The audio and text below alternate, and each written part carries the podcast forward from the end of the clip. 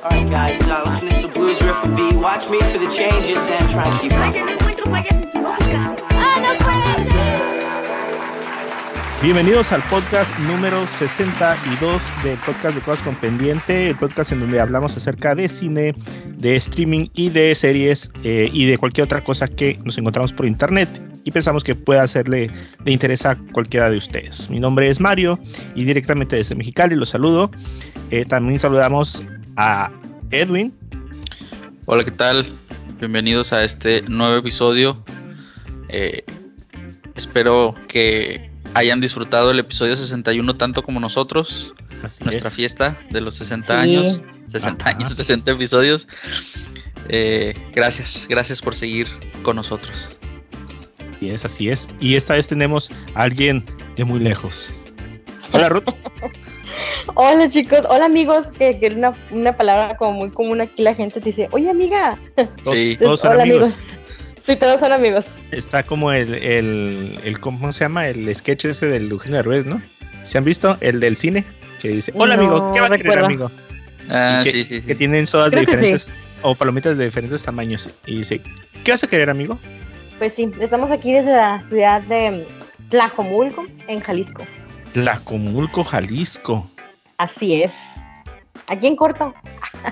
Fíjate que eh, Con dos horas de retraso, pero en corto. es la magia del internet que nos permite estar en cualquier lado y poder. Fíjate, si ahora que estás, ahí- que estás aquí y no, no nos vemos, pues qué diferencia hay que estés allá. Sí, ¿verdad? Pues sí.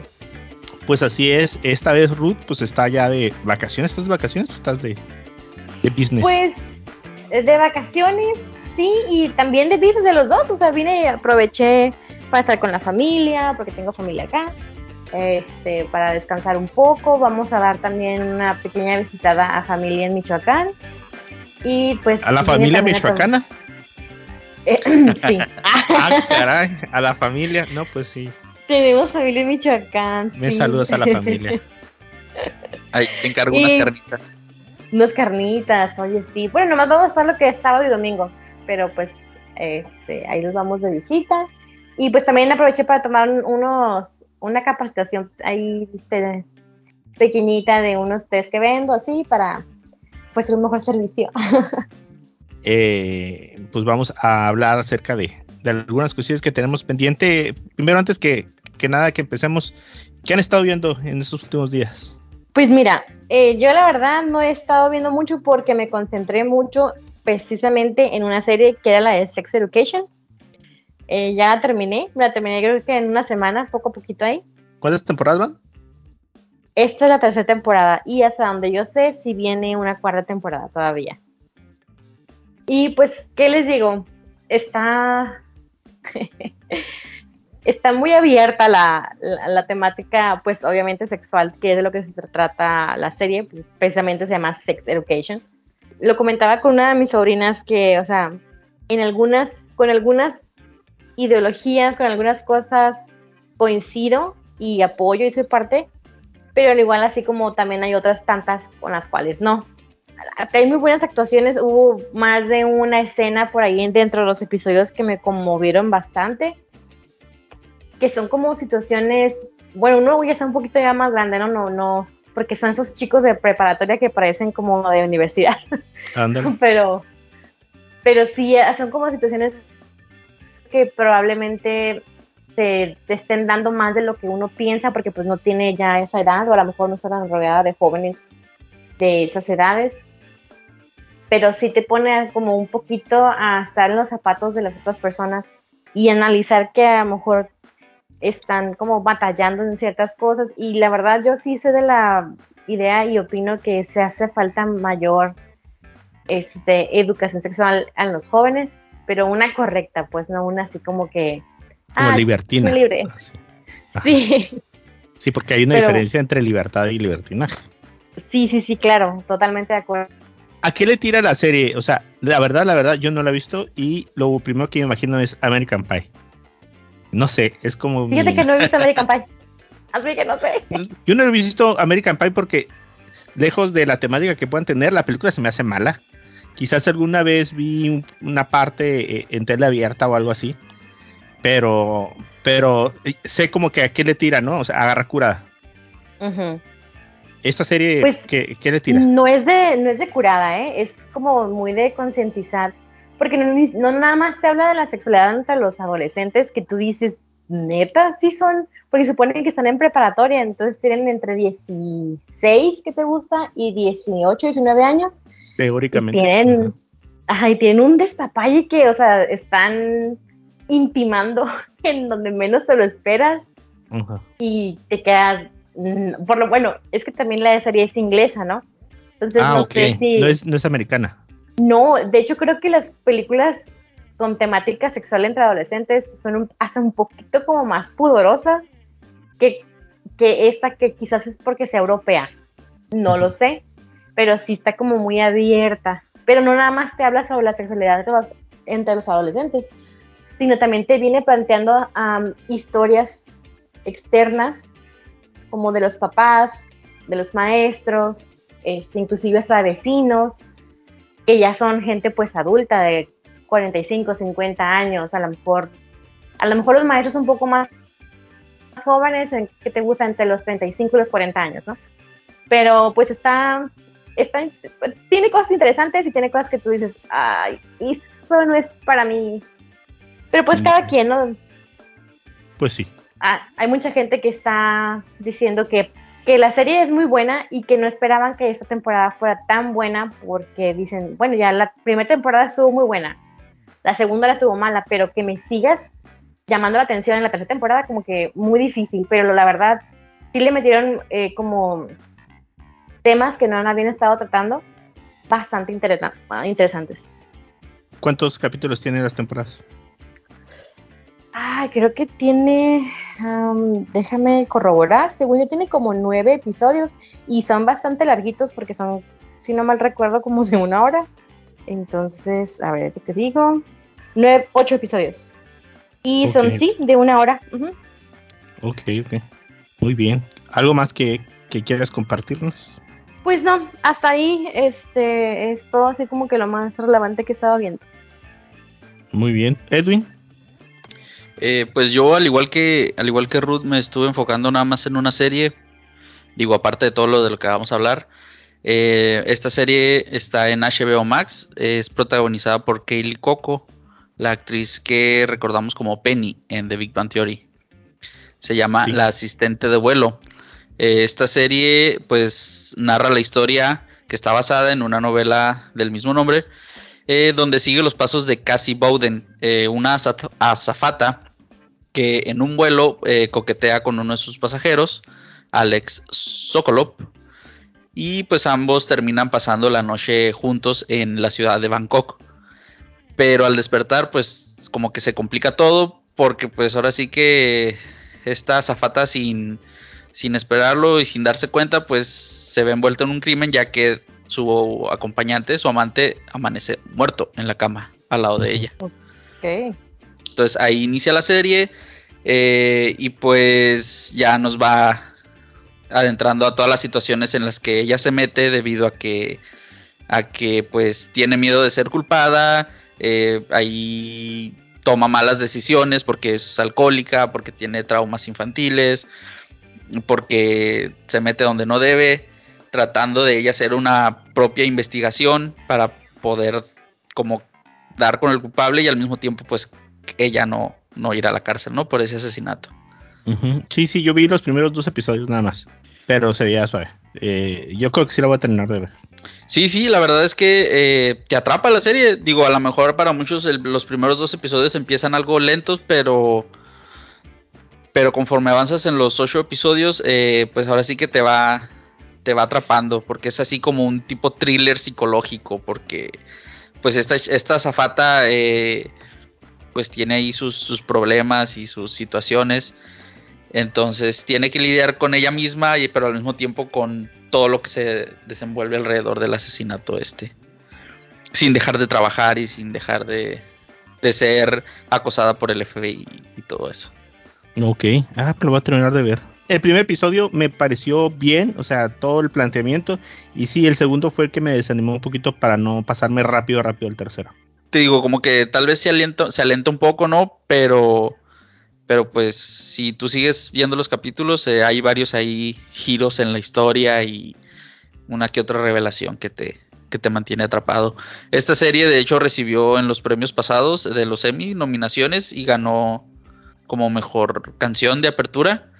Y sí, la, la, la cancioncita de esta, de esta intro es de esas de las que no te dan ganas de saltar intro. Y pues, ¿qué, les, qué más les puedo contar esta serie? Que ya está eh, renovada para una segunda temporada.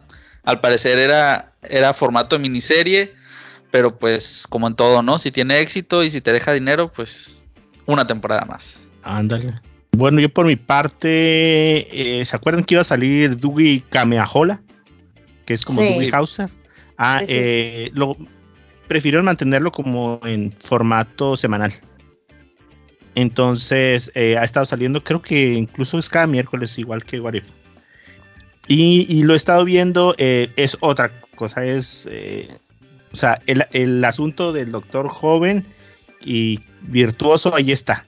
Pero es superficial, o sea, es una cosita. O sea, aquí la cosa es un drama juvenil. Novios, eh, pues básicamente los tres, cuatro episodios que van, se ha tratado de esta relación eh, de la mamá con problemas en, en, eh, de, de- como de identidad por su trabajo. eh, la niña también, no sabe si ser niña o ser doctora, pero no es, no se imaginen que es algo como, como Good Doctor, perdón. Ajá. Ok. O sea, no, No, no, es eso. no va a haber un, un problema médico profundo. No, no, no. O sea, lo- incluso los, los casos médicos son súper tontos. O sea, es Ah, de ok. eh, llega una persona, no saben qué tiene, está medio raro el caso, y de repente está, no sé, comiendo cereal y es X, eh, no, no es un ejemplo real, pero está comiendo un cereal y llega ahí. Por favor, prepárenme el, el quirófano que lo vamos a abrir porque seguramente tiene esto, tal, tal, tal, tal, tal. Y entonces, sí, doctora. Y ya. O sea, Ok. mm, o sea, supón tú que se documentaron un poquito médicamente para establecer como, ah, bueno, sí puede pasar esto, pero, o sea, es, o sea, de científico no tiene nada. O sea, es- no es ni Doctor House, ni Good Doctor, ni nada por el estilo. Ok. Es, es algo totalmente juvenil.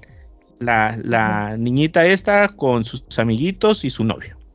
Ok. O sea, Así- bien, bien pudiera haber en vez de doctora, bien pudo haber sido bombera, policía. Sí, maestra. Sí, en la serie va sí. a ser igual. científica acá, de esas que va eh, a descubrir la cura contra el cáncer y igual nada, nada hubiera cambiado.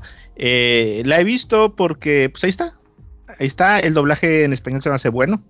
Eh, está la clásica escena de eh, no puede respirar, voy a agarrar una pluma y le voy a hacer un hoyito para sacar el aire. Ahí está muy trillado eso. En, Good Doctor es el primer episodio. Sí, sí. Ajá, o sea, sí, o sea, esa escenita ya está quemadona. Eh, también he estado viendo en Apple TV Foundation. No sé si habían oído de ella. No. Es una, eh, una serie de ciencia ficción de mucho presupuesto, de mucho presupuesto, eh, acerca de un mundo eh, muy, muy avanzado en el futuro, Ajá. que tiene un sistema eh, de planetas con una sede central y mucha burocracia se, se toca en él, mucha política se toca en el, en el, en la serie. Está, está muy bien hecha, muy bien hecha, tanto las partes en el espacio como los planetas diferentes que hay, pero tiene que ver mucho con ese tema político y de ética y de niveles sociales y así. Tiene ahorita, hasta ahorita tiene tres episodios y están lanzando uno cada viernes. Está súper recomendada. Y por el otro lado también vi un par de películas, así súper rápido les comento, la nueva de Escape Room, eh, que se llama Tournament of Champions, que es el de cuarto de escape, algo así, Ok. Que es de esos típicos eh, películas donde tienen que escapar un grupo de personas que fueron secuestradas eh, por quién sabe quién para participar en el juego eh, de manera eh, obligatoria y van muriendo cada uno. Este es como una segunda parte acerca de la trama del, último y también eh, aparecen algunos de los personajes que habían salido. Y también quería mencionarles, vi una película de Melissa McCarthy.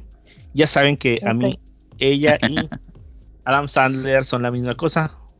Son hermanos separados al nacer. E- Entonces, eh, pues no tengo mucha fe yo en las películas de Melissa, porque ya habíamos comentado la otra vez, de las últimas cinco películas que había hecho, las cinco la hizo su esposo. Entonces siempre es la misma dinámica de todas sus películas. Pero vi una película que no está hecha por su esposo, que se llama The Starling. No me acuerdo cómo se llama, The Starling se llama. No me acuerdo cómo se llama en español porque es el nombre de un pájaro Ok. pero tiene que ver mucho con la pérdida. Ella tiene un esposo y lo vas descubriendo en los pocos minutos de la película, tuvieron una pérdida muy cercana, que en este caso pues fue una hija, ¿no? Eh, pero ella y él lo manejan de distintas maneras, muy distintas, como polos opuestos. Entonces, eh, tiene que ver mucho, la, eh, habla mucho de esa parte de lidiar con las pérdidas, eh, tanto la persona que se hace fuerte como la persona Ajá. que no puede llevar el proceso. Y eh, en este caso ella es la fuerte y él es el débil. Y a lo mejor siempre hemos visto en películas o series que siempre la mujer es la que no puede llevar el proceso. Y está muy interesante. Ya no les voy a contar más. Ok. Ok. Entonces, eh, me, me- tiene sus partes chistositas. O sea, ella no puede dejar como un tipo de comedia involuntaria. Pero, eh, pero está muy interesante. Ok, chequenla. Bueno. Está muy suave. Y bueno, pues eso fue lo que hemos visto nosotros en las últimas dos semanas. Yo creo que nos parece importante también compartirles, a- aparte de los temas centrales que tenemos, compartirles un poco de lo que hemos estado viendo para que también le den una checada. Y vamos a avanzar con eh, el final de What If. Vamos a comentar un poco acerca de lo que se acabó. Esta serie que duró, ¿cuántos? Nueve episodios, ¿no? Nueve, sí. Sí, así es. nueve episodios y por fin llegamos.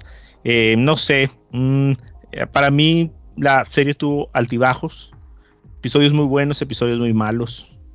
Eh, Nos, lo que ya habíamos comentado que en cierto momento el hype se bajó mucho, mucho, mucho, mucho.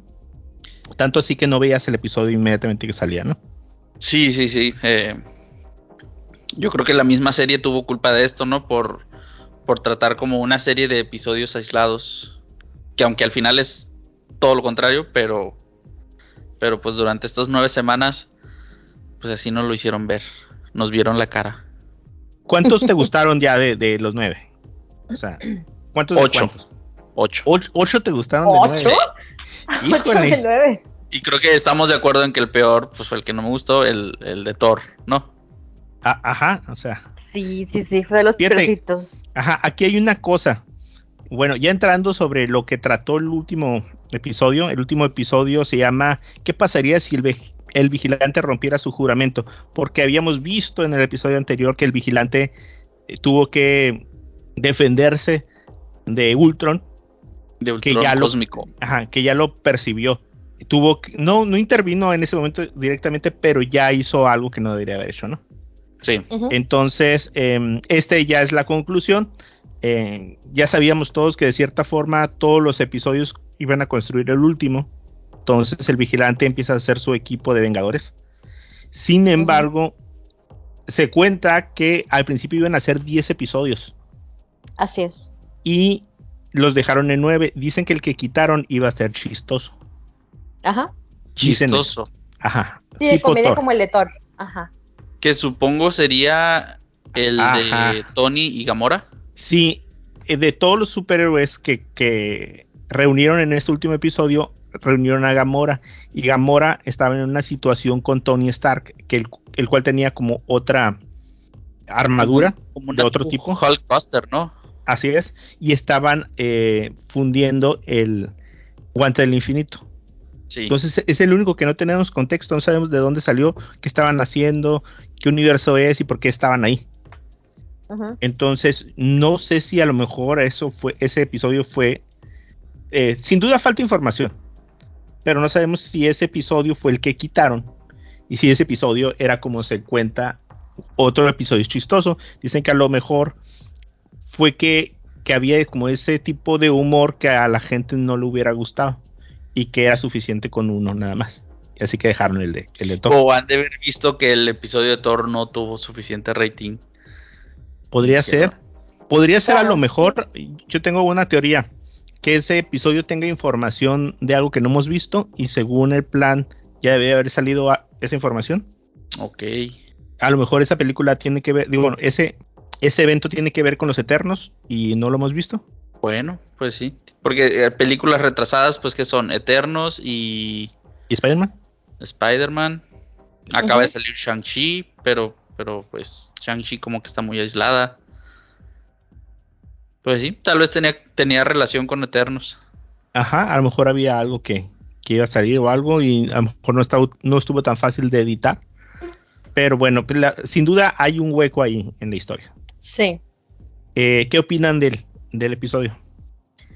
Hablamos con spoilers, ¿verdad? Sí, ya, ya. Sí, Sí, pues, eh, si ya lo viste, mira, habrán pasado unos tres días de cuando, de cuando salió. Entonces, pues está bien. Bueno, Adelante. porque miren, yo, yo me quiero ir al final de- del episodio, ¿cómo la ven? Y ya después, si quieres, ustedes se regresan. Pero para mí eso fue lo que más me, me, me, me, Te impactó. me impactó, así es, que fue cuando nos traen de regreso a Black Widow. Entonces, yo dije, "Um, no sé, Disney, mm, como que a lo mejor esta situación de que ya no hay Black Widow, ya no va a haber este Scarlett Johansson, igual a lo mejor también fue como ese tipo marketing, no sé, me atrevería a decir que tal vez, porque qué casualidad que hace unos días nos dicen que ya todo quedó bien entre Scarlett Johansson y Disney. Y ahora en este último episodio resulta que el, el vigilante nos trae una Black Widow de otro universo. Entonces quiere decir que está la posibilidad súper abierta para que sigamos viendo a, a Natasha. Ujú. Cosa que antes pues ya habíamos dicho, no, pues sí, ya no, o sea, ya se murió y no, y lo todavía ya, ya está enemistada con Disney, ya no, ni o sea, pero ahora resulta que ya no la trajeron, que dijo mi mamá que siempre sí. Oye, Ruth, Entonces, no sé. pero, pero no nos la traen a este UCM que nosotros tenemos años viendo. Según sea, la- yo, sí, ¿no? No, la, la traen al, epi- No, al del episodio 3, donde Hank mata a la viuda negra y que se quedan a recibir la invasión de Loki. Bueno, esa es una Oh. teoría también, ¿eh? Porque Pues tampoco sí. está así. No, sí, o sea, está confirmado, creo. O sea, no, la traen a es, exactamente a ese universo, al universo del episodio 3. Ok, pero de todas maneras, o sea, nos están trayendo la posibilidad de que siga Ah, habiendo... pues sí, de que luego Pero la está el muevan ¿no? Capitán al América, universo. ¿no? Pero está el ¿Cómo? Capitán América, ¿no? Eh, sí, Y en ese no se murió el Capitán América. No me acuerdo, pero creo que no. No, sí, creo que sí. A ver, se, No re- me- pues se murieron todos los principales. Los que aparecen en, en la de. mm, mm, mm, en la Avengers, en la primera. No me acuerdo, fíjate. Eh, ahí sí se las debo. Pero eh, de que no es el, el- el principal, el- la línea principal no es. No, no, es nuestro USM, nuestro UCM. Ay, nuestro USM. Nuestro. Ajá. Pues sí, pero, a mí sí, hizo como demasiada coincidencia. Así de que, ah, no sé. Como que todo fue parte del plan. Me sentí engañada. Pues sí. A, a mí el último episodio se me hizo bueno, pero se me hizo mejor el anterior. La verdad, me gustó más el, el penúltimo que el último. Eh, al final, ahorita ya después de varias horas de haberlo visto, digo, ah, pues está bien, estuvo bueno. Estuvo bueno. Eh, el final también, eh, si recordamos al final, quedan atrapados en, la, en una pelea. Ajá. Killmonger con el doctor, ¿cómo se llama? Sola. Sola, Sola. atrapados en un mini universo eh, por el Doctor Strange eh, Supremo. Oscuro. Ajá. Dentro del universo que él mismo tiene. eh, está comprimido, ¿no? Entonces, como un Sí. tipo como de doble candado ahí. Y él queda vigilando eh, eh, ese evento, ¿no? Entonces, pues siempre hay la posibilidad de que salga algo mal Pues sí. y que uno de los dos se haga de las piedras del infinito y pueda salir. Entonces, eh, se me hizo bien, fíjate, al final, ya después de algunas horas de verlo, cómo quedó. Pero la serie en sí sí me deja una sensación de, de, de no. De no. Tuvo, No, o sea, yo que creo tuvo, que- tuvo más episodios que no te gustaron que los que sí. Sí, yo creo que me gustó el de Doctor Strange Supremo, el penúltimo, eh, el primero de, de la capitana Claro, ajá. y, y yo creo que ya. sí, sí. Sorry, Edwin, te fallé. No, no, no. Cada quien. Yo de las series de Marvel que van a salir ahorita, siento que, o sea, eso en general es la que menos me ha gustado. Creo que, o sea, inclusive me gustó más este Falcon and the Winter Soldier. Le sentí como más corazón a la serie, no sé. Ah, claro, porque dijimos que conforme fueran saliendo iba a, haber, iba a variar nuestro top, ¿no? Ujú. ¿Cuánt- ¿Cuántas van? Loki, eh, Falcon, Wanda. Winter- ajá, y WandaVision y esta. Cuatro. ¿Cómo va, haciendo ya el, el último resumen, cómo va su top 4? Y sería Loki, Wanda, eh, Winter Soldier y este What If. Ah, yo también, les, les hago fácil, igualito que Ruth, yo creo que No, es- pues yo, yo ahí nada más cambiaría What If y luego Winter Soldier al final. Ok. Sí, bueno. Pero sí, yo creo que las dos, las dos primeras eh, le aportan al, al universo. Ujú. Ajá, eh, yo creo que por eso. Y la otra, o sea, What If es como, ah, bueno, pues mira, aquí vamos a tener esta bolsita por si la ocupamos. Este guardadito de aquí, ¿no? Sí. Para sí, justificar un par de cosas eh, y cosas así. Pero sí. Pues vamos a ver más adelante que cómo se mezclan esas historias con con la del Doctor Strange. En The es. Universe of Madness. Así es. Y la próxima serie que vamos a, a estar esperando es ni más ni menos que Hawkeye, que se va a estrenar el 24 de noviembre del 2021. Pero Eternos, ¿cuándo está Eternos? Eternos está para el 4 de noviembre. Entonces, ya pues, es un mesecito, un mesecito sin nada. Prácticamente. Ajá, pa- para descansar y ver otras cosas. eh, para que se pongan a ver esta nueva versión de Dewey Hauser mientras llega. No. Y, y ya, yo creo. Bueno, pues déjenos saber qué es lo que opinan ustedes acerca de What If. ¿Les gustó o no les gustó? ¿Qué hubieran cambiado? ¿Qué esperan a lo mejor para una segunda temporada? Yo espero mm, menos crossover eh, injustificado y más eh, carnita para la historia. Sí, es que una de las cosas que les digo que yo sentía era de que, eh, por ejemplo, el, el de Thor, ya era un revoltijo de cosas así, ya para que salieran todos juntos. Entonces, sí, ahí es cuando yo decía, no, pues ya, ya perdió el sentido esto. Sí, este, yo, yo insisto todavía con lo que hemos hablado cada episodio, que, que si hubieran liberado todos los capítulos al mismo tiempo, eh, como que nos hubiera agradado más la serie, ¿no? Sí, yo creo que hubiera pegado más. Yo creo que sí, Sí, hubiera sí, pegado sí. más. Bastante. Y a lo mejor Al- se hubiera tenido como un poquito más de coherencia ver todos los episodios Ajá. Como de corrido, aventarte un mini maratón acá de un fin de semana y no sé, quizás. Sí, sí, eh, a, lo mejor tener dos chistos a lo mejor no hubiera pegado tanto. Porque Pues, dices, voy a esperar mejor. una semana y que me salgan con uno, uno de chistes. Es como estos episodios especiales de los de las series, ¿se acuerdan? Que, bueno, las series semanales de la tele, que todavía se emiten, que estás esperando tu, tu nuevo episodio y salen con un episodio de recuerdos o sale un episodio donde todos cantan eh, porque están en un sueño.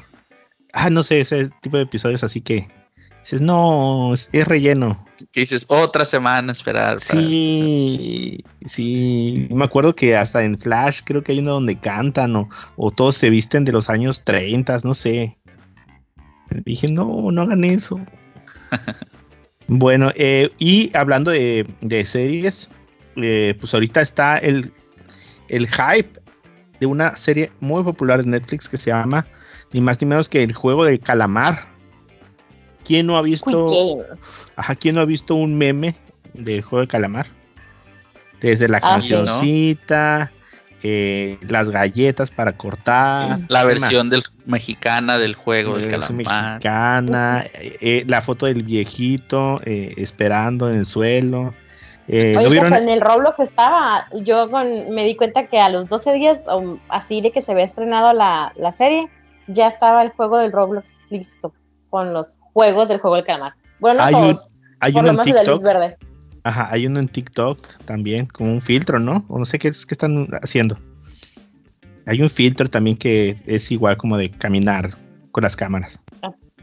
Órale. Eh, por ahí vi a- que alguien puso un- una foto del viejito. Y que pusieron así de que no, pues encontramos este viejito fuera del hospital general. y pues sus familiares no, no vinieron por él, no se acuerda de nada, a favor de ayudarnos a localizarlo, ¿no? Y súper compartido el, el post. Ay, dije. Ahí está tu tía que siempre cae Sí, ¿no? Sí, ¿no? Que, la com- que lo comparte y, sin saber nada, y nomás. sin saber. Fíjate, curiosamente yo vi esos memes antes que la serie, porque sí empecé a ver la serie tarde. Tal vez un poco por, por la temática de que, o tal vez porque es una serie de origen coreano y no soy muy fan, no soy nada fan de, de series orientales. Pero pues la verdad fue que me sorprendió la serie bastante. Yo creo que todos coincidimos en que esta serie nos recuerda mucho a otra serie de Netflix muy popular que acababa de terminar, ¿no? Donde usaban overoles rojos también. Un poco, sí. Pero oye, yo por ahí leí que no son rojos, ¿eh? Son rosas y No, son, azules. Por ahí leí que son rosas y azules, no rojos. Ah, caray, no, pues yo los vi rojos. Sí. Lo Donde que pasa es como un rosa muy, un rosa como muy fuerte, Ajá. pero No, no, no. son, no son este rojos, son rosas. así. No, pues es que en la configuración del color tiene un 10% más de magenta y menos de cian. entonces ya no es rojo. Todas nuestras teles están mal configuradas. Configuradas. Bueno, eh, vamos a, a dar un poquito de contexto. La serie narra la historia de un grupo de personas que deciden convertirse en, en jugadores de un juego medio tétrico, medio misterioso, que tiene como premio la cantidad de 45 millones de wones. Que creo que vi Ay, por ahí en internet que eran que como 750 millones de pesos. Entonces, o sea, sí es así un chorro de dinero. O sea, a lo mejor en nuestro nuestra calculadora no alcanza a entender cuánto dinero se estaban jugando, pero era un, era un buen.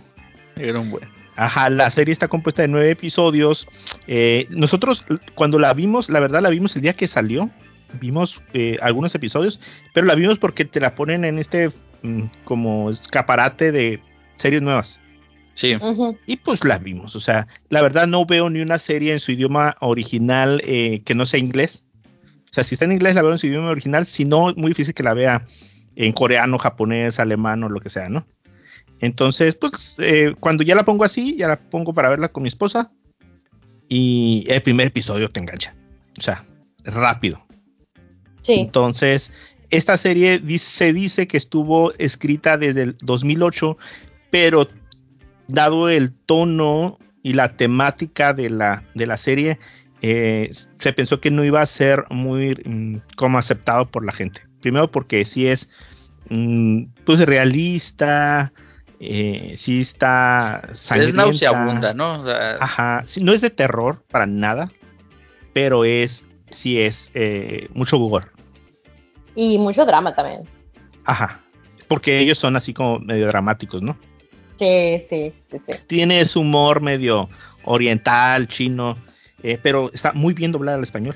¿Cómo la vieron ustedes? En, Eh, en el en idioma español. original. Los ¿o dos la la vieron en coreano? Sí, Pues con los subtítulos en español, pero sí, en coreano. sí. En, pues eh, ahorita fíjate que ha sido muy criticada porque dicen que los subtítulos, eh, bueno, el doblaje en español fue tomada del, del inglés Ok. Ok. y que en inglés se perdió el contexto de muchas cosillas. Por ahí hay un Oh. una TikToker, un par de TikTokers que son coreanas y han estado ayudando a traducir algunas partes como la canción o como ciertas escenas que ellos consideraron que eran como claves para definir el perfil o el comportamiento de ciertos personajes, pero como no los tradujeron bien, entonces eh, pues se, se perdió. Ah, fíjate qué por interesante. ejemplo, la personaje esta de la mujer, que estaba medio loca, Ajá. Sí. Ajá, sí. Ajá, tiene ahí ciertas eh, frases que le dan contexto de su vida y, por qué se comporta como se comporta y, y como que eso se perdió en la en, la, en el doblaje. Eh, la serie nos cuenta cómo esas personas que se reúnen con el objetivo de ganar ese dinero participan en una serie de juegos que son considerados infantiles clásicos de Corea. Y el nombre de la serie viene del último juego de los seis que se juegan, que se llama El Juego del Calamar. Eh, yo no lo entendí bien cómo se jugaba. Creo que incluso en la última escena donde pasa el juego, tampoco queda muy claro. A lo mejor habría que tener un contexto más, más claro, pero de ahí es donde viene el, nombre, ¿no? Fíjense que yo por aquí. Ah, tal. No, que sí, te digo que, que nos lo explican al, al, inicio, ¿no? En el primer episodio. Y uno se queda así como. O sea, es. Agárrate a golpes, ¿no? a fin de cuentas. Yo también lo vuelvo a explicar al, antes de iniciar el, el, juego, ¿no? Cuando están los, los magnates estos disfrutando ah, del show, también lo vuelven a explicar, porque al principio lo explican como de una manera como de cuestión de emociones, ¿se me figura? Ajá. Ajá, y ya en la, el, cuando están las personas estas enmascaradas, ya te dan una explicación como más técnica de lo que es el juego, que la verdad, nunca en ninguna de las dos le entendí que, que, que supone que tenías que hacer, la verdad. No, pero eh, la serie está súper bien lograda, ¿eh? La verdad, o sea, eh, se supone que una de las cosas que presumen más es que no hubo tanto efecto especial, más que ese típico como de de escenarios demasiado grandes, ¿no? Pero trataron de hacer el menos uso de, de, CGI. Al final eran, ¿cuánto? ¿400 qué? 56.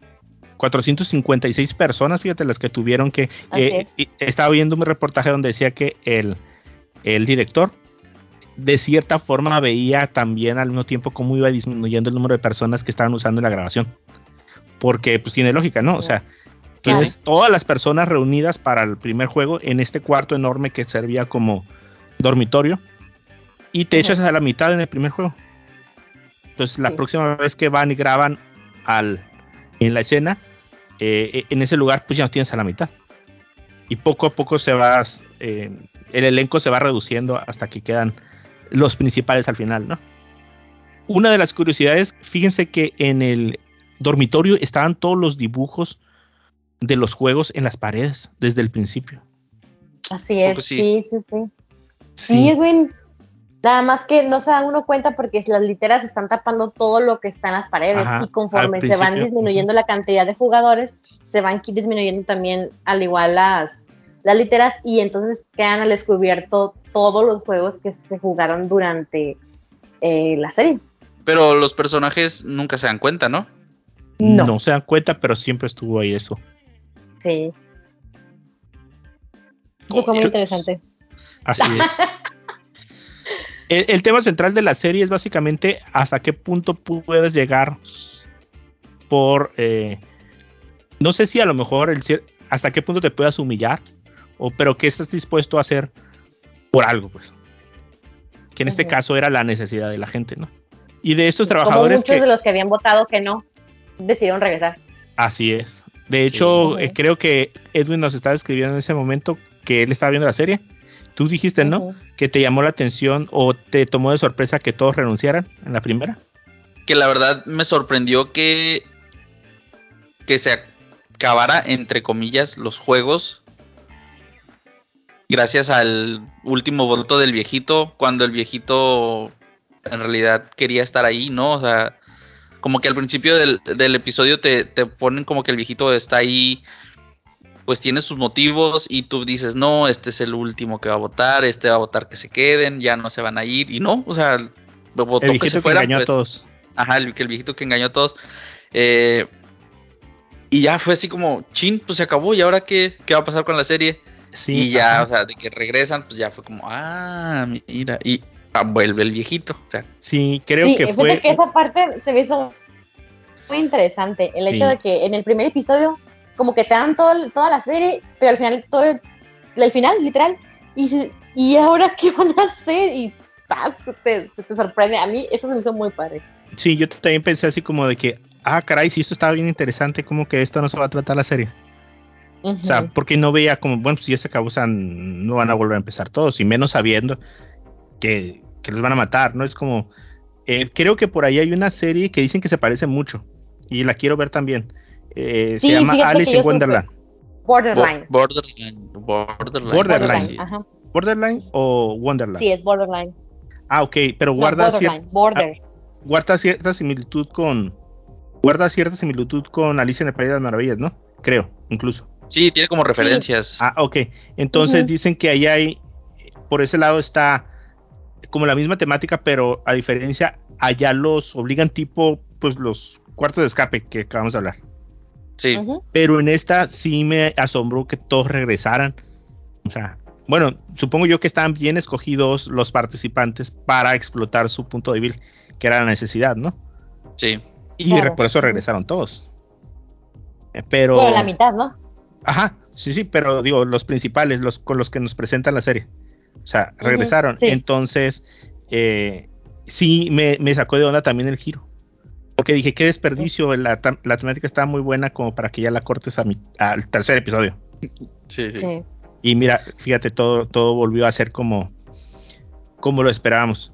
Eh, fíjense que algunas de las curiosidades que tengo aquí, eh, los círculos, los triángulos y los cuadrados, que son como la temática de todo el arte de la serie, sí tienen un significado. Los círculos son para los trabajadores, los triángulos representan a los soldados que están armados y los supervisores o gerentes son los cuadrados. Sí, quiero hacer aquí un el- paréntesis. El, el policía Ah. nos lo explica, ¿no? A, a lo largo de los capítulos. O sea, como que él se va dando cuenta, pues, que, que va diciendo, ah, pues este es superior a este y este le hace caso a este y, Ajá. y así. yo me perdí un momento con el, el subtrama, porque hay con varios subtramas. Está el este policía que no sabíamos que era policía. Al principio yo pensé que iba a rescatar a alguien. O sea, que era un civil tratando de rescatar a, a algún familiar o algún amigo o algo. Eh, luego está eh, los, mm, ¿qué serán? Eh, patrocinadores del juego. Eh, luego está el tráfico de órganos, Sí. que también se me hizo algo súper raro. Sí. Y las historias individuales de cada uno de los de los eh, participantes eh, creo que por ahí se perdió el hilo o no era necesaria esas subtramitas como el del tráfico de órganos no le encontré yo eh, como bueno esto lo vas a explotar en una segunda temporada cuando ni siquiera se sabes si va a hacer segunda temporada el policía también con el este como que no llegó a una conclusión o sea, como que fue algo como extra, pero no tuvo afectación nada más. Ajá, sí, sí, y, y luego todavía es como... O sea, todavía dejando de lado todo lo ilógico que es la serie, o sea, todavía algo más ilógico es que cómo un policía puede infiltrarse en un lugar lleno de cámaras tan grande con tanto personal tan fácilmente, ¿no? O sea, Sí. Sí. Y que ha durado que tantos años el juego como para que llegue alguien así en, en, Sí, sí. en unos días y, y- y descubra todo lo, de lo que se trata. ¿Quieres decir algo, eh, Ruth? Sí, o sea, un paréntesis aquí, de que el otro día una amiga post publicó en, en una de sus historias una fotografía del el actor eh, de la serie. Ay, permítame, déjame nada más ver exactamente cómo ¿Con, se con llama. el cabello rosa o sin el cabello rosa? Espérame, espérame, espérame. Pequeño break aquí, rapidito. Y... Ok, el actor... Ok, una amiga publicó una historia con el actor Lee Young Jae, algo así, que es el personaje pri- principal que vemos que es el que gana el juego, ¿no? Y lo publicó con su imagen en el juego del, del calamar y abajo y, la- y ahí decía con el título, como el resto del mundo lo ve, y abajo decía, como Corea lo ve. Una foto del señor acá, todo, todo, todo elegante, todo así. Yo dije, ah, caray, no estamos tan feos. Pero al final, Totalmente diferente. Pero al final también estaba arregladón, ¿no? Bueno, digo, con el color. No, de hecho se ve todavía inclusive más diferente, Mm. porque a mí se me figuran, no sé ustedes cómo lo aprecian, pero como que hasta le hacen algún tipo de tratamiento o maquillaje en su ro- rostro para que se le vea como más am, desgastado, más maltratado. Ah, y en esa fotografía dice que era feo natural. estaba se ve como lo, como lo dicen así muy am, se ve muy bien. Y me dice, es que no es feo, me dijo. Y de hecho, una de mis sobrinas, que es súper fan de, de todo este asunto coreano, perdón, me comentó que el actor, pues, es uno de los actores más reconocidos en Corea. Y es considerado uno de los hombres más guapos también. Y que precisamente el creador de la película lo eligió a él para, para sacarle este otro lado como feo para que lo vieran y él interpretara de otra manera un personaje totalmente distinto a lo que él siempre representa ahí, ahí en Corea. Y la verdad, sí se la creí. Yo sí se la No, creí. pues sí. Ah, lo, lo voy a buscar, fíjate, porque sí Órale. Sí, sí, sí, sí. O sea, es como que, como si en Estados Unidos Chris Evans le dieran el papel de vagabundo o algo así, o, o como. Bueno, o sea, no creo Yo que creo tanto que- así. No sé, a lo mejor y sí. No, pues no, obviamente, bueno, a lo mejor porque a nosotros no, no es un, nuestro gusto la belleza coreana, ¿no? Pero a los que sí, pues sí, Es, es galán. es galán, así es. Fíjense que una de las curiosidades también aquí tengo notadas, el famoso número, ¿sí supieron lo que, lo que pasó con el número de teléfono? Oh, sí. que resultó Sí, ser de una sí, persona sí, sí. real, dice, pertenece a un hombre de 40 años y desde el momento que se inició la serie, el 17 de septiembre, no para de recibir llamadas. Ha recibido 4000 llamadas diarias, tanto de día como de noche. Quiso cambiar Pobre el hombre. número, bueno, quisieron ayudarle a cambiar el número y el señor no lo quiere soltar porque es con el que hace negocios. Eh, incluso Tampoco se sí. rumora que hay un partido eh, político que quiere comprarle el número de teléfono. A ver, Mario, ¿tiene, ¿tienes tú el, el- el número de teléfono? Eh, no, pero ahorita te lo consigo. A ver, ¿no, no intentaron marcar? No, claro que no, pero dicen que sí existe, o sea, de forma no intencional, eh, pues pusieron un número, que se me hace muy raro porque es algo que de a ley se hace en, en cualquier serie, ¿no? O sea, tratas de no afectar eh, el- a la persona, o una persona o algún negocio, ¿no? Ajá. O, o si es un número, pero te, te contesta una grabación de la serie o algo así, ¿no? Ah, muchas veces se hace eso precisamente para eh, redireccionar eh, el, el tráfico y, y muchas veces lo han hecho. Sí, creo que, no sé si eh, Matrix así lo hizo. Sí. Creo que Matrix así hizo. Ajá, tenía un número de teléfono. El número de teléfono es. Es un número de teléfono de ocho cifras que supongo yo que ya nadie lo ha de poner en ningún lado. O sea, reproducir la imagen del ese. Chance ya se terminan editando la, la, La serie, serie. para que no salga el número de teléfono, ¿no? De hecho, si tú buscas ahorita el número de teléfono, es el, 5, el 5650 4006 de, de Corea. No sé de qué área. Fíjate, no tiene área, ¿verdad? Pero supongo que necesitarías algún área para marcar. Pero pues la gente ahí en Corea ya encontró cómo, ¿no? Órale. Bueno, yo creo que pues las personas que no lo han visto, pues denle una checada, es la serie del momento. Incluso pueden hacer ahí, busquen en YouTube cómo hacer el reto de la galleta. Ya todos están haciendo. Sí. Ruth, haznos galletas de esas. Ah, caray, ya mandó, la, ya mandó la foto Ruth de del Sí, se los famoso mandé. actor. Ah, Ruth, pero ser hace 10 años. Tiene su filtrito, ¿no? Ahí de esos de filtritos coreanos. Para que no se mire la piel. Pues, no sé, pero no se ve tan peor. Bueno, se mira tan peor. Ah, dije, ¿por qué se pinte cae de rojo? Dije, ¿qué onda con Ay, eso? a mí también se me hizo como que no le entendí a esa situación. Sí, sí. ¿Quién sabe? A lo mejor para que no parezca tan respetable. A lo mejor. Según eso, eh, representa como, por ahí leí un artículo que representa su, el, su ira, su enojo y el rojo, el coraje y la A- sangre. así Ay, yo tipo- dije, ay, no, ya se la bañaron. Tipo, tipo Goku cuando se enoja y cambia su Ándale, color sí. de pelo. Ajá. El soundtrack de la serie son básicamente canciones infantiles coreanas populares de entre los 70s y los 90s, eh, que lucen más aterradoras y terroríficas en esas versiones.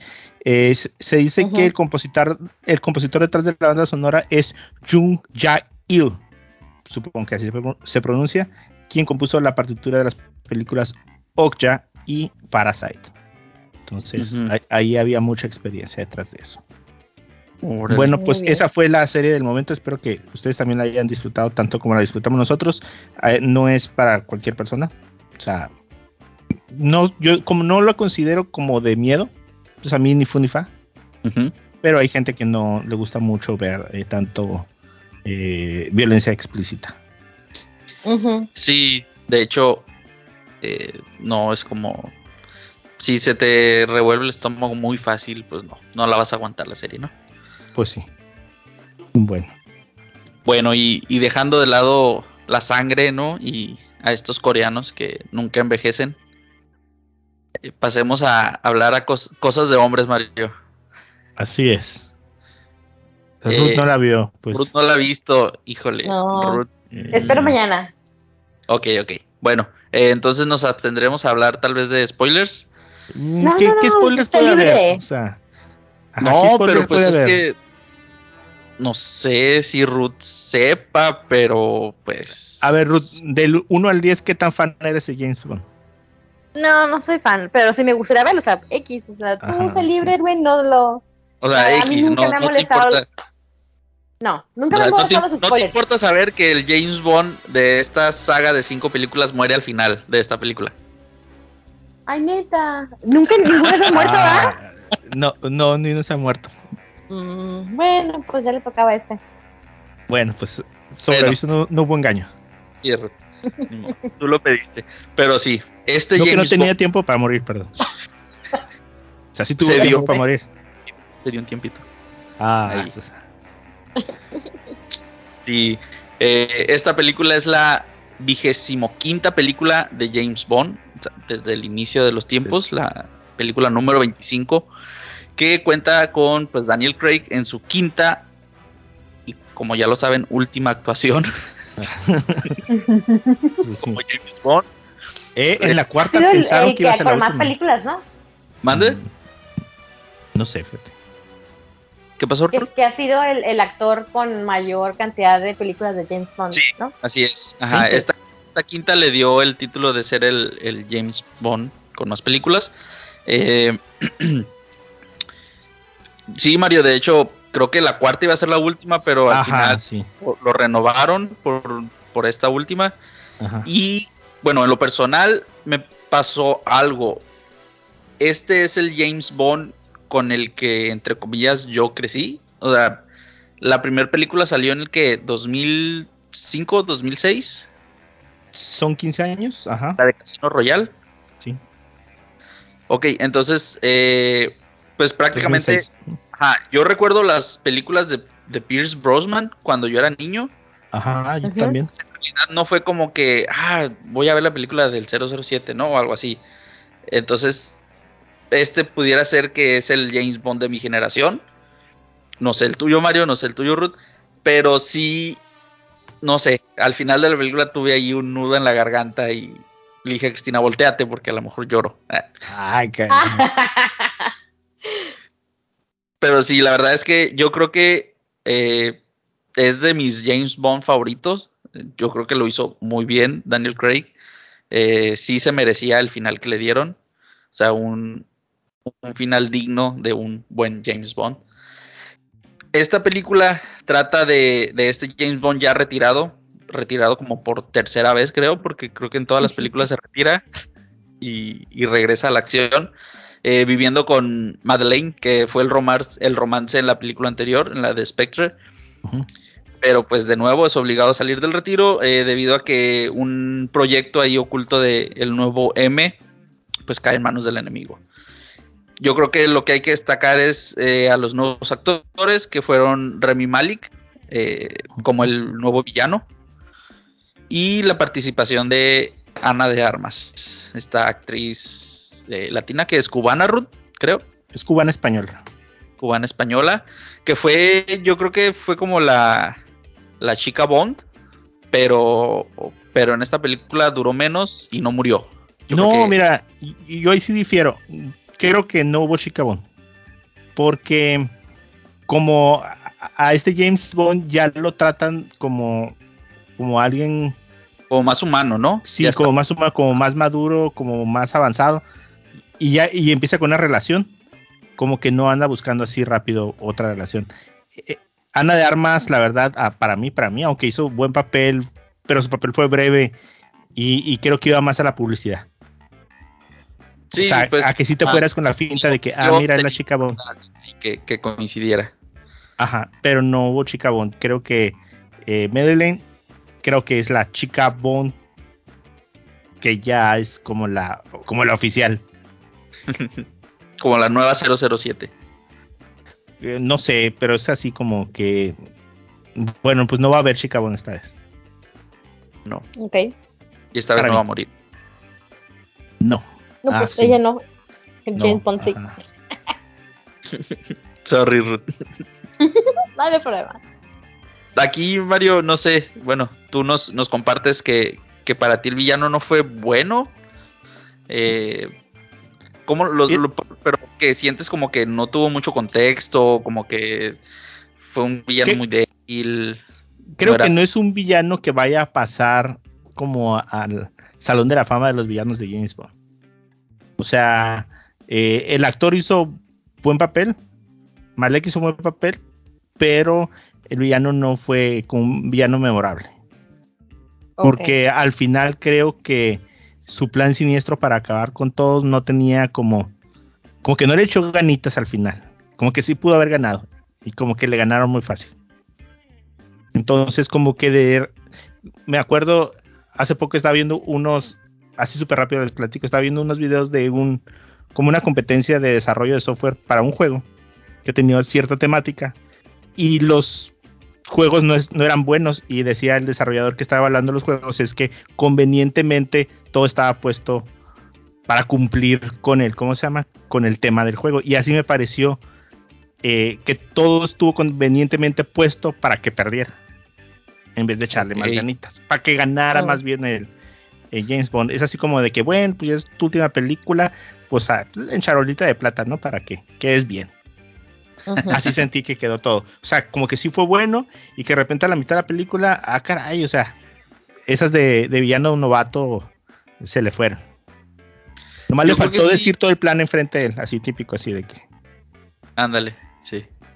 Yo, yo creo que si, si, si este villano, bueno, más bien me hubiera gustado que, que utilizaran todavía más al villano de Spectre, porque era todavía más como, como más Ese sí es villano. Ajá, ese sí es villano, ese sí tiene un tema personal con James Bond, pues, o sea, o sea, este villano de esta película, pues sí, tenía su plan para aniquilar al mundo y, y- y no tenía como un, un odio en específico contra James Bond, que es yo creo que en lo que se enfocan estos villanos, ¿no? Como, como que, como que sí tienen su plan, pero a la vez el ensañarse con Bond está al mismo nivel que cumplir su, su plan, ¿no? De, de conquistar el mundo o destruir Ajá. el mundo. Sí, y esta vez Entonces- Bond fue como un daño colateral. Sí. Entonces, el, el villano todavía de Spectre o del anterior de ah, Skyfall, que entre paréntesis, yo creo que el villano de Skyfall para mí fue el mejor de todos, de estas cinco películas, que, que, to- tienen todavía un, nivel de, maldad más profundo, pues. Y este, este villano, pues sí, o sea, es un villano como de cualquier película que no, no va a salir en el siguiente, en la parte 2 o en la parte 3. Ujú. Fíjate que, curiosamente esta película es la que más he disfrutado de, todas de, Daniel. Porque, no sé, como que antes me daba igual la película y como que en este, como que juntaron todo. Al último se me hizo como un homenaje a todos los 15 años o las cinco películas. Sí, O sea, todos los personajes. Había muchas referencias a las otras películas. O sea, estaba haciendo referencia a Vesper, se llamaba la, ajá, la- la de el la amor. película. Ajá, o sea, Ah, fíjate desde dónde vienen arrastrando eso, o, o Q, o la secretaria, eh, e incluso en una de las escenas están en, el- en los- la base del M M16. y, y está la foto de la de la primer líder, ¿cómo se Ah, llamaba? Judy Dench. Ajá, al, al- en fondo en uno de los cuadros. Y se me hizo chilo el homenaje, o sea, aparte eh, como como que llegó un punto donde el auto lleno de, de cosas eh, para atacar a los enemigos, el clasiquito ese de que baja los, los focos para sacar las ametralladoras, el humo, así como que todo, todo lo, lo redondearon para que te dieras cuenta de la evolución completa de, de este James Bond y ya darle su final. A mí se me hace que se acabó bien. Digo, igual no me hubiera gustado que pues que muriera, ¿no? o sea, casi que se hubiera quedado como Thanos, así, sentado viendo así cómo pasa el mundo. Pero pues bueno, ¿no? Pues te arriesgas a, a que pase y te aseguras de que no vuelva. Ah, Sí. Sí, sí, sí. ¿Y, ¿Y qué te pareció la nueva 007 Mario? ¿Crees que le vayan a dar continuidad o que en la próxima película va a ser un remake completamente diferente? Híjole, mira, dando contexto, hubo un show en internet. O sea, hubo gente ofendida de que la nueva 007 iba a ser de color y que iba a ser mujer. Y hasta vi que había declarado eh, Craig que no, que no había necesidad de hacer una mujer y quién sabe qué. Ya cuando ves el- la película te das cuenta que realmente es un personaje más. O sea, obviamente él se fue varios años. Tuvieron que reemplazarlo y ella es el reemplazo de, para cuando él vuelve. Pero ella le hace caravana y todo para que regrese, pues. Sí. Entonces, no veo por ningún lado que le vayan a dar continuidad. A mí se me hace. Que fue un buen detalle. Una persona que estuviera a la par, que se veía igual de preparada que él. Buena para pelear. eh, no le encontré falla, pues, al personaje. Y por el otro lado, no siento que tenga que ver con la inclusión. O sea, ni porque era de color, ni porque era mujer. Nada más te encontraste una persona que podría igualar las habilidades de tu mejor agente, pues lo metes.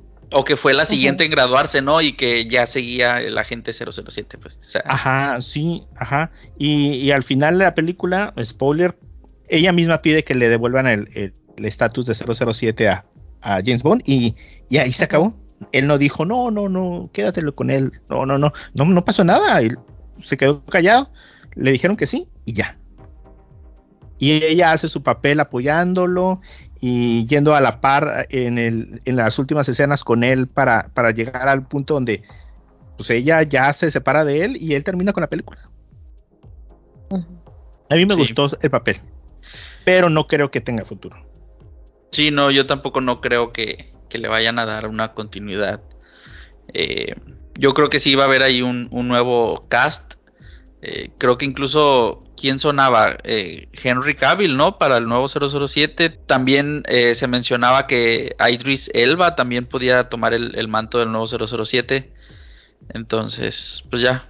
Yo creo que tardarán tal vez unos dos años en, en- en que tengamos nuevas noticias de esta franquicia. No creo que la dejen morir. Digo, No. ajá. tiene que 40 años existiendo. ¿Cuántos años tiene James Bond como personaje de cine? Entonces, pues en resumen, eh, me gustó esta película. Como les digo, fue el, el James Bond de mi generación, tal vez. Eh, y pues a esperar a ver qué, qué hacen. Mira, fíjate, aquí tengo el, el ¿cómo se llama? El, em, ¿qué será? No, es- no es el top 10 de las películas, pero sí en base a la calificación de Rotten Tomatoes. Primero está Goldfinger, eh, es con 99% de frescura. Luego está De Rusia con Amor, con 95%. Después Doctor No, con 95%. Después Casino Royale, con 94%. Pero Skyfall. Ca- Casino Royale, la de, de 2006. de 2006. Ah, ok. Ajá. Eh, luego está Skyfall.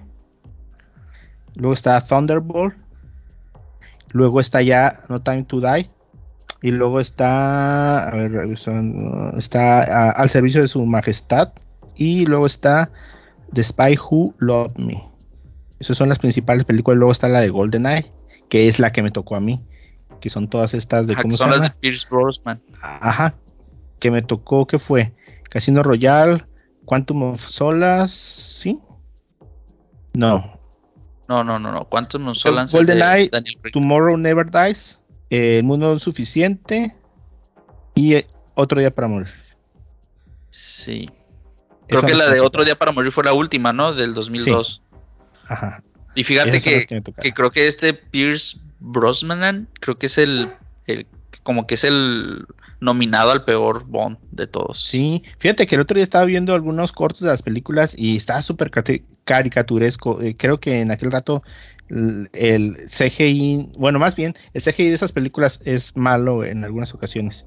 Eh, trata de hacer cosas demasiado eh, extraordinarias y creo que uno de los aciertos que tuvo este James Bond es que es como todas las películas que ahora se hacen que son más reales, pues Ajá. más no no reales en el sentido de que es- sean creíbles todas las cosas que hacen no pero sí como más realistas si de alguna forma se pudiera decir pues así es Ruth pues mírala Sí, Ruth, vela, Sí, todavía sí, tiene ahí un, tiene todavía ahí un, un- ahí una sorpresita sí que ya no te voy a spoilear. sí no spoileamos todo No, no, no, no. ah no ok bueno todo. ok luego me dices qué fue lo que quedó porque según yo ya no dejamos piedra sobre piedra No, pues este la otra No, persona que acompaña ya no, ya a. Madeline.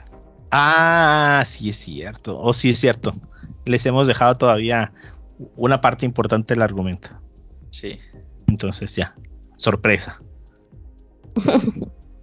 bueno, pero sí, eh, vayan a verla, se van a entretener. O sea, dura casi tres horas, pero vale, horas, a mí me valió la pena.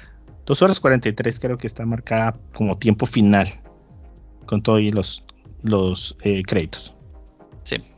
Algo que me gustó al principio es que hubo una escena como de acción muy larga al principio y después vino la canción. Entonces creo que, se, que, que encajó muy bien toda esa parte. Sí, sí, pues típico, ¿no? Como en todas las películas de Bond, la escena Ajá. de acción y la canción. Sí, que está muy buena también la canción. Sí, que de hecho esta canción se me hizo, eh, bueno, está, ya ven que en todas las canciones de intro hay una animación, Sí, En la que rara, sí, fumadona. Prácticamente te cuentan toda la película en la animación. Ajá. Yo sentí como que ya después de ver la película, como que esta es la animación en la que menos, menos contexto te dan de Menos la película. spoiler. Ay, Ajá, menos spoiler hay. ¿Cuál es su canción favorita de los James Bonds? Pues yo te pudiera decir que de estos últimos cinco, ¿no? Porque pues, los que recuerdo, eh, yo creo que la, pues tal vez tendría que ver ser Skyfall por, A mí también, a mí sí. Ajá. por, pues por la intensidad que tiene, ¿no? Y por quien la canta. Pero también la canción de, de Jack, ¿cómo se llama? Jack White y Alicia Key, Ajá. eh, de Quantum of Solace, también se me hace muy buena canción. Perfecto. ¿Y a ti, Ruth, cuál te gusta más?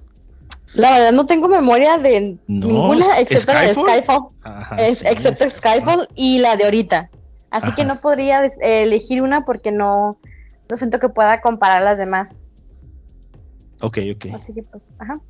Pues eso. Eso fue el 007. eh, sin tiempo para morir.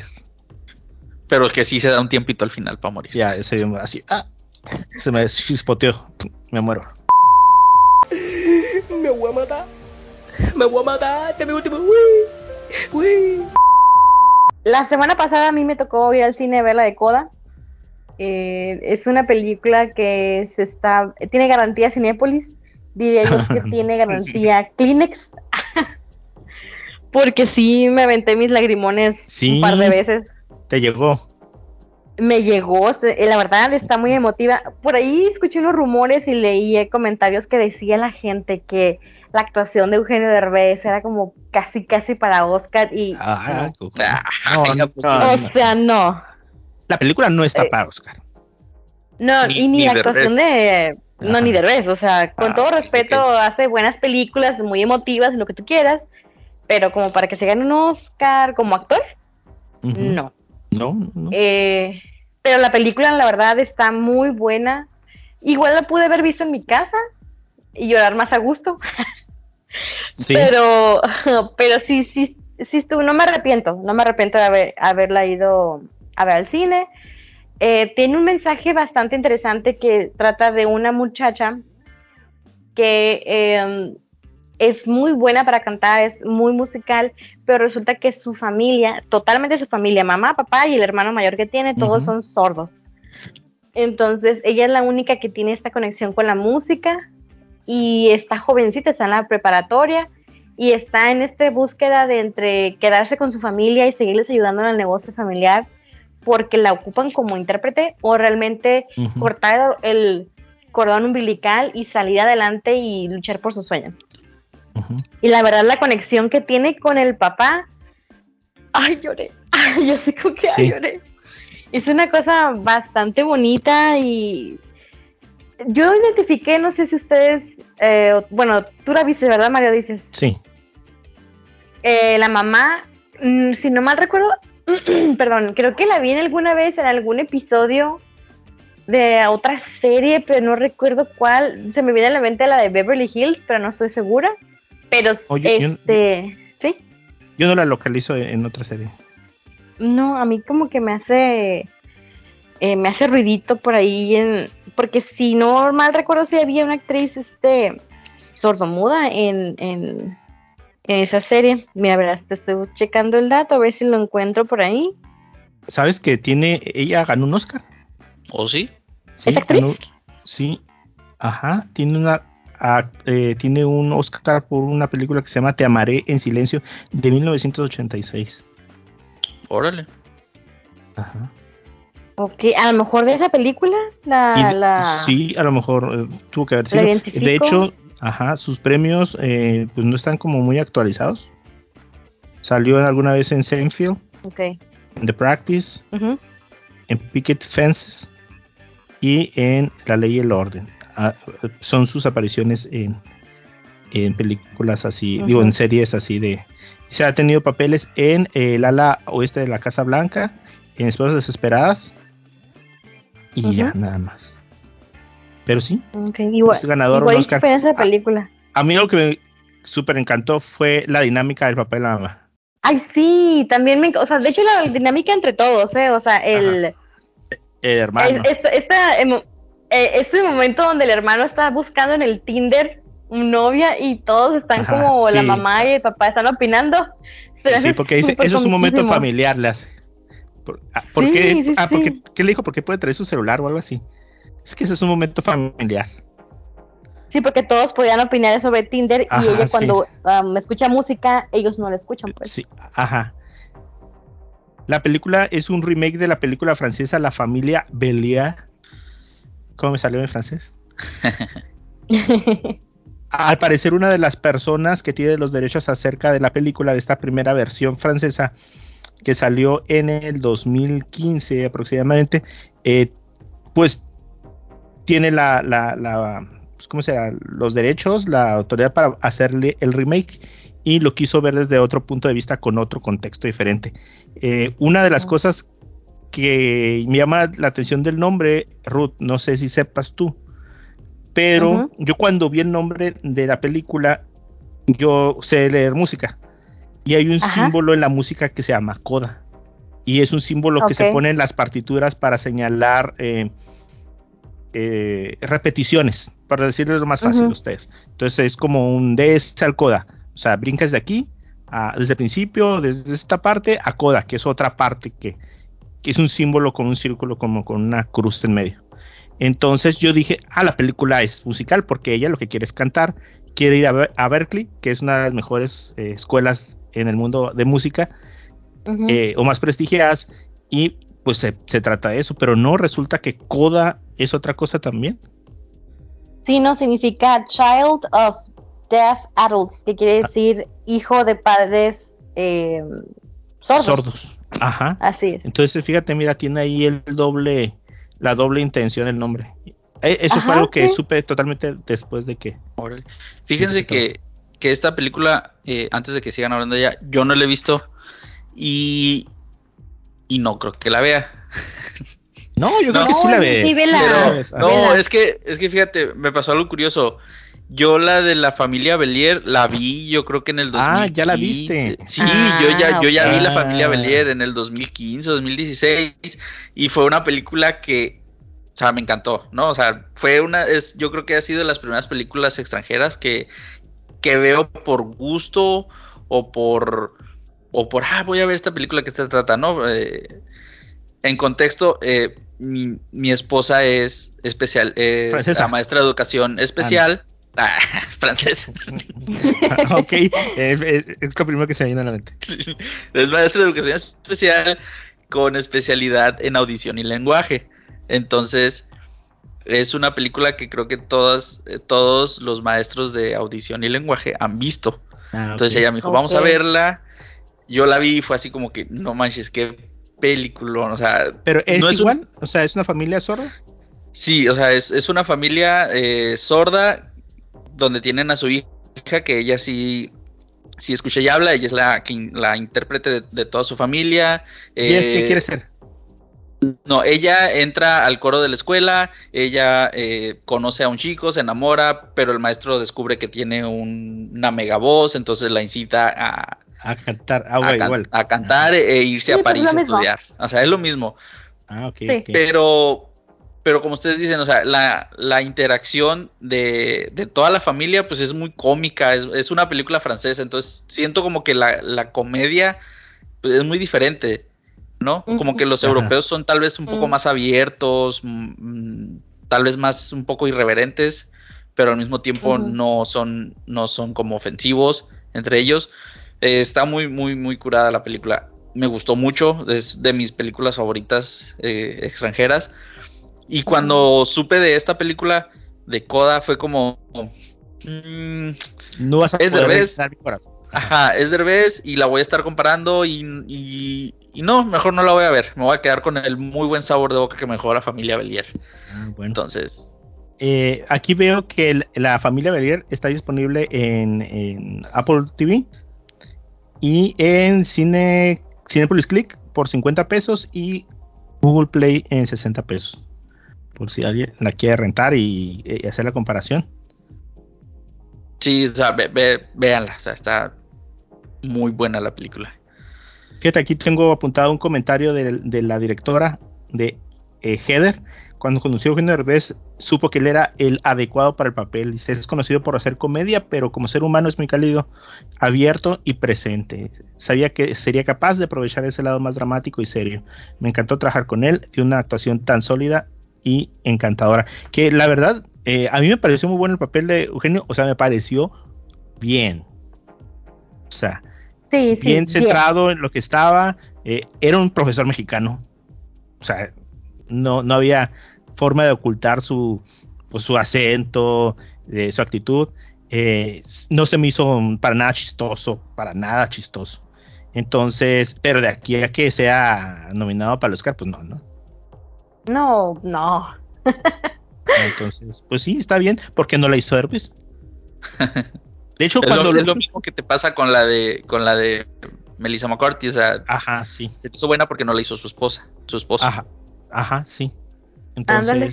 pero, pero bien, a mí me pareció X. em, mm, lo vi, lo veo que lo ponen en el póster, o a lo mejor también, pues es táctica acá eh, promocional que digas que tienes a un actor mexicano, ¿no? Pero se me hizo bien. Pudo haber sido cualquier otra persona. Claro, sí, sí. Pues sí, pues, pues véanla y, y, y dice, ¿cuándo salió? ¿Qué tendrá? ¿Un mes? No, en el cine no. ¿No?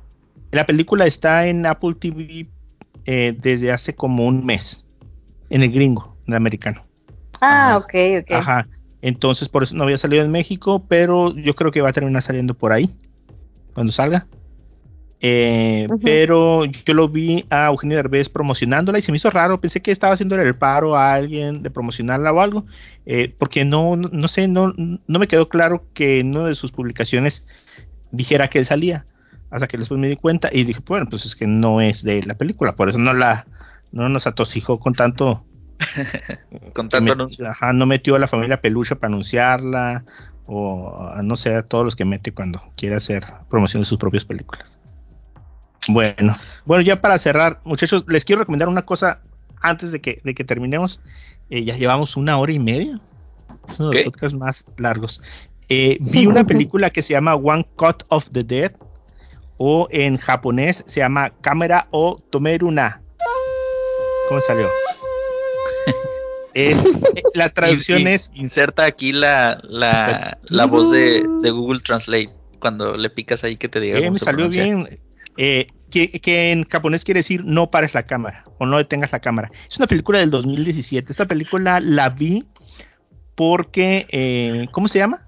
Ishibache, ¿O su- ¿cómo se llama el de TikTok? Ay, Ibarreche. I- Ibarreche. Ibarreche. Ay, Ibarreche, Algo así. tiene un nombre muy extraño. Bueno, pues los que no lo conocen, es un chavo que creo que su primer chamba es ser em, eh, estando pero. Y tiene una forma peculiar de recomendarlas. E irreverente de recomendar las películas en TikTok. ¿En cuántos? Ujú. 30 segundos que te da? No sé cuánto te da la plataforma. No, te da de. Ajá, tres minutos, ¿eh? Ajá, entonces dice él que cuando vio la película dijo que eh, pues el- desde el póster se veía medio chafona, y luego en japonés. Entonces dijo que pidió recomendación y el del cine le dijo porque en la en el póster también viene que aguantes los primeros 30 minutos. Dices, tú aguantas los, tres 30 los primeros 30 minutos y ya la hiciste, estás del otro lado. Y, y efectivamente, efectivamente me costó mucho trabajo encontrar la película. No la pude encontrar ni pirateada, ni en YouTube, ni nada.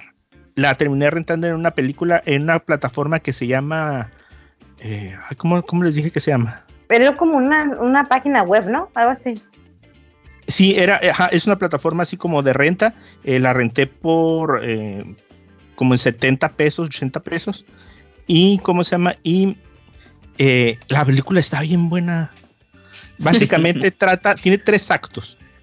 En, en el primero te tienes que aventar una película barata de zombies. Y en, lo- en el segundo acto te avientas por qué eh, se tuvo que hacer esa película de zombies. Y en el tercer acto Sorry to be such a spoiler. Entonces, eh, chequenla, está súper, súper buena. ¿Cuánto te Ok, costó sí. la, la renta, Mario? La renta me costó, a ver, espérenme tantito, deja ver. La renté en una plataforma que se llama, pues padre- parecería no confiable, pero sí está bien, ¿eh? Se llama Spamflix. Spamflix. Ajá. Me suena que van a clonar mi tarjeta, Mario. No, no, la, la- la- la renté y, y no he perdido dinero. No, no me han robado todavía. O sea, la renté desde septiembre 21 y, y todavía tengo mis, mis pesitos. Eh, me costó 70 pesos. Ok. Ok. O sea, yo sé que ¿Con van a olvidar todo lo que les dije. Eh, dura una hora y media más o menos aproximadamente. Eh, incluso tiene unos spin-off por ahí en internet. Eh, creo que hicieron una después que se llamaba eh, algo así como con misión remota. O sea, hicieron como un especial de media hora de, de con los mismos actores de la película para hacer el cómo se llama el eh, como una un especial por internet, pero cada quien desde su cámara. Y está muy chistosa. Todos los personajes son bien carismáticos. Al final, son esas películas que ves los 30 minutos o una parte de la película y no sabes ni quiénes son. Dices, todos tienen los ojos así como rasgados. todos se parecen, ¿no? Pero al final que se acaba, yo creo que la película sabe eso. Sabe de cierta forma que los, los asiáticos son muy parecidos y les Ajá. ponen rasgos muy característicos a todos.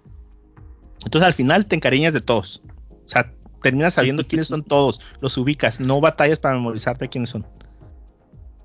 Entonces está, está chistosa, muy chistosa y muy divertida.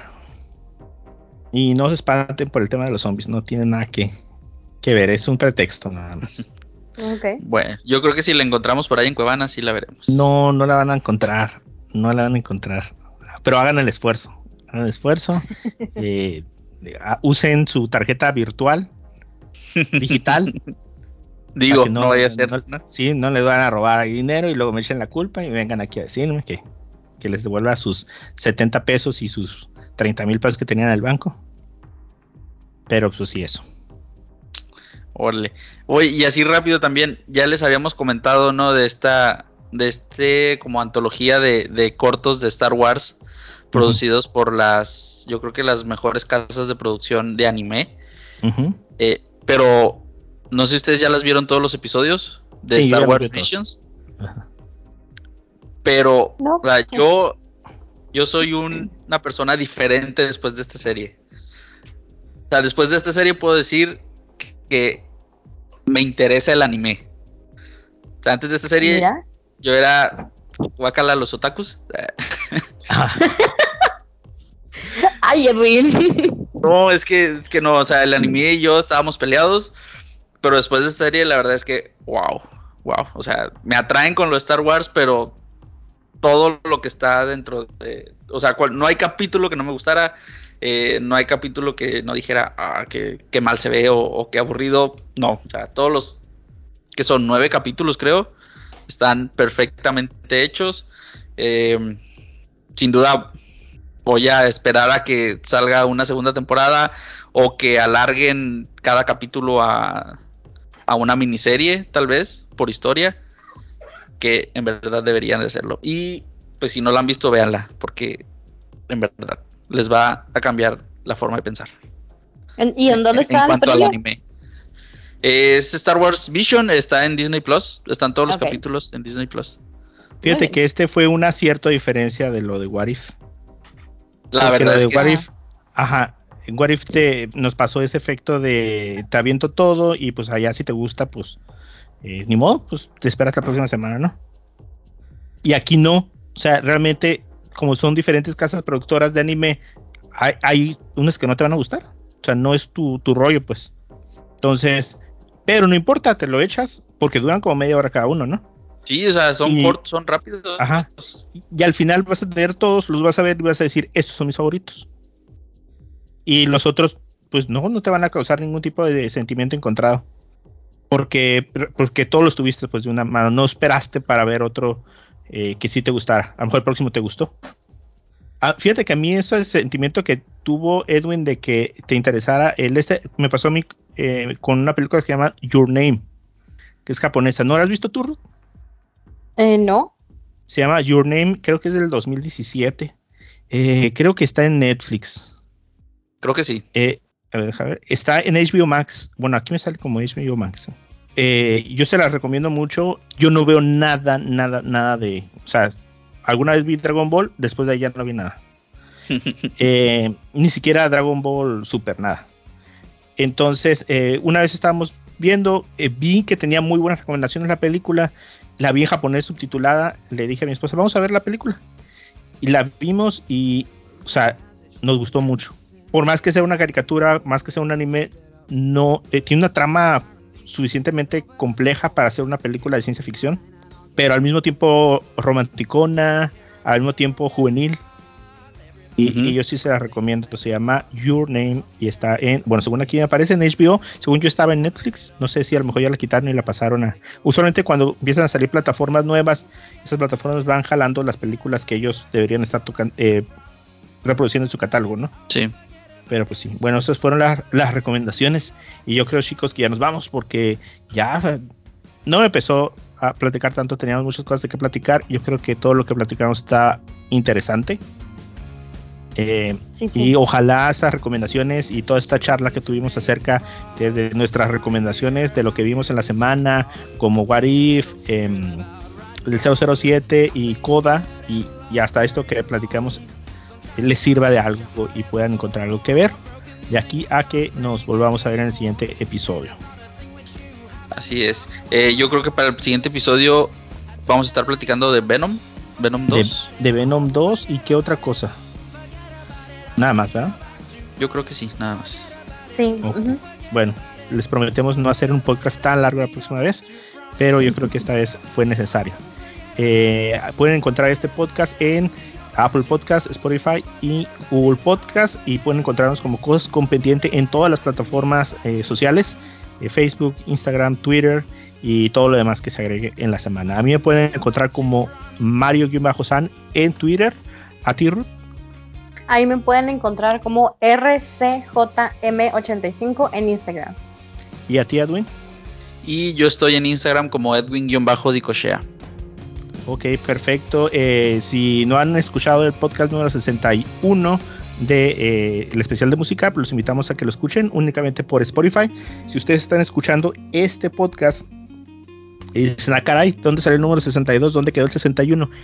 Es porque a lo mejor nos están escuchando afuera de Spotify. El 61 fue un episodio especial con canciones de películas, pero usamos eh, el producto que se llama Music and Talk, algo así que permite intercalar canciones de la librería de Spotify con los audios del podcast, pero nada más sale para esa plataforma. Entonces, si no lo han escuchado, los invitamos a que lo escuchen y gracias por escucharnos en este episodio número 62. Nos vemos para el próximo episodio. Adiós. Agur.